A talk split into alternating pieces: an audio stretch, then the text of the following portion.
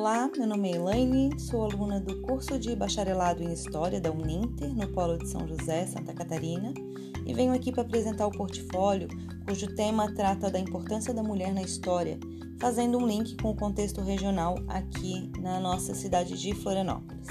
Para o tema do meu trabalho, escolhi falar sobre Antonieta de Barros, uma nativa de Florianópolis, professora, representante política, escritora e jornalista, sobre quem eu vou discorrer um pouquinho mais. Antonieta de Barros nasceu em 1901. Filha de lavadeira, foi criada sem pai, vem de família pobre e negra. Começou a estudar a partir dos 5 anos de idade, se formou aos 20 e a partir daí não parou mais de trabalhar pela educação. Passou a dar aula e desde muito cedo sempre lutou tanto pela emancipação das mulheres quanto pela educação. Aos 21 anos, ela criou um curso particular destinado à alfabetização de crianças carentes.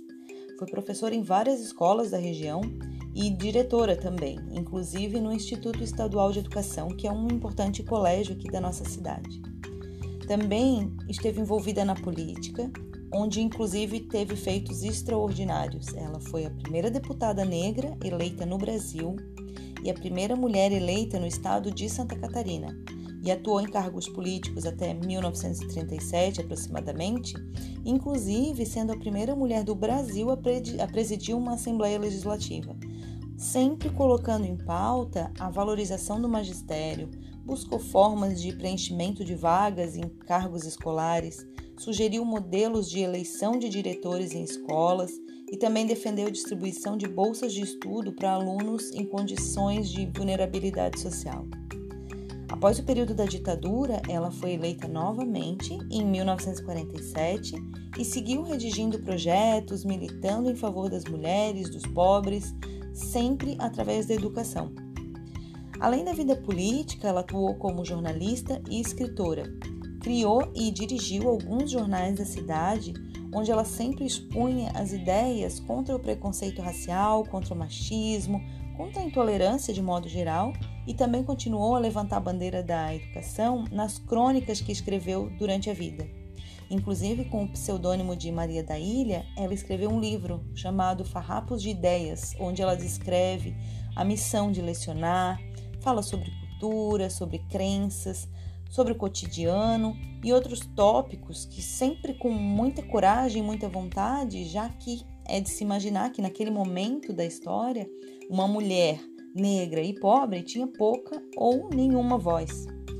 Continuou lecionando e trabalhando pela educação até o ano da sua morte, que foi em 1952, aos 51 anos de uma vida totalmente voltada à educação, ao pensamento nos mais necessitados, buscando igualdade social e a defesa da mulher. Na nossa cidade, ela tem diversos patrimônios em seu nome, culturais e imateriais, como menções honrosas, tem um auditório que leva o nome dela na Assembleia Legislativa, um colégio com o seu nome, onde ela inclusive lecionou, tem algumas ruas e uma sala especial no Museu da UDESC, que é a Universidade do Estado de Santa Catarina.